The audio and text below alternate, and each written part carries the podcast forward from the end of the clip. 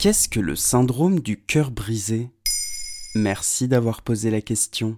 Les confinements à répétition, l'isolement, l'incertitude économique, l'absence de projet et la coupure sociale liée à la crise sanitaire de la Covid-19 nous mettent à rude épreuve depuis plus d'un an déjà. On se sent isolé dans un environnement très réduit, avec peu d'échanges avec l'extérieur et des inquiétudes sur la santé, les finances et l'avenir. Toutes sortes de ruptures, qu'elles soient professionnelles, conjugales, amicales, sociales ou médicales, génèrent du stress qui peut être vécu plus ou moins avec intensité. De toute façon, maintenant, euh, la première cause de mortalité chez les femmes, euh, c'est les maladies cardiovasculaires faut bien le savoir. L'accumulation de stress conduit à une fragilité émotionnelle qui peut aboutir à une paralysie du muscle cardiaque. Le cœur se met en état de sidération face à l'événement de trop, qui aurait pu être anodin en d'autres circonstances. C'est le Takotsubo.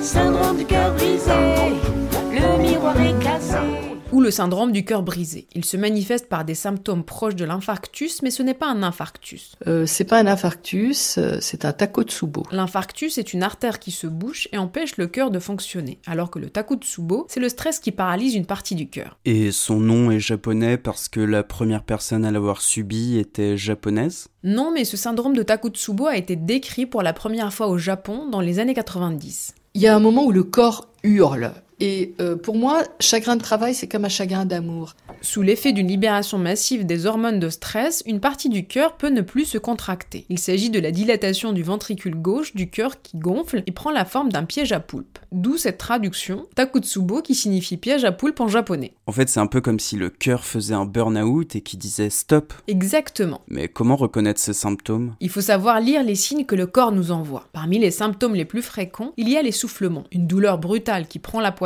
en étau et irrigue le bras et la mâchoire. Il y a les palpitations, la perte de connaissance ou le malaise vagal. Au fond, le Takotsubo, c'est une allergie au stress. Ouais. Et ça concerne tout le monde? Oui, mais il est plus présent chez la femme plutôt anxieuse, plus particulièrement au moment de la ménopause. 80% des syndromes de Takotsubo touchent les femmes de plus de 50 ans, notamment parce qu'elles ne sont plus protégées par leurs oestrogènes après la ménopause. Mais aussi des personnes en situation de précarité. Au CHU de Lille, on compte un nouveau cas par semaine depuis le début de la pandémie. C'est une urgence cardiovasculaire encore trop méconnue à prendre très au sérieux, tout particulièrement en cette période de Covid. L'appel du 15 est primordial. Comme dans l'infarctus du myocarde, chaque minute compte. Et comment essayer de l'éviter, surtout en ce moment? On ne le dira jamais assez, mais prendre soin de soi est une première règle. Alors, quelques conseils pratiques, surtout en ce moment. Si vous êtes en télétravail, démarrez votre journée en allant dehors et respirez l'air frais avant d'ouvrir votre écran. Entre midi et deux, accordez-vous une micro-sieste digestive après un carré de chocolat noir. Le magnésium est aussi un très bon anti-stress. La notion de plaisir en cette période où tout est limité devient très importante. Mais attention aux excès. La bonne hygiène de vie reste la clé.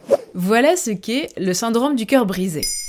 Maintenant, vous savez, un épisode écrit et réalisé par Zineb Souleimani. En moins de 3 minutes, nous répondons à votre question. Que voulez-vous savoir? Posez vos questions en commentaire sur les plateformes audio et sur le compte Twitter de Maintenant, vous savez.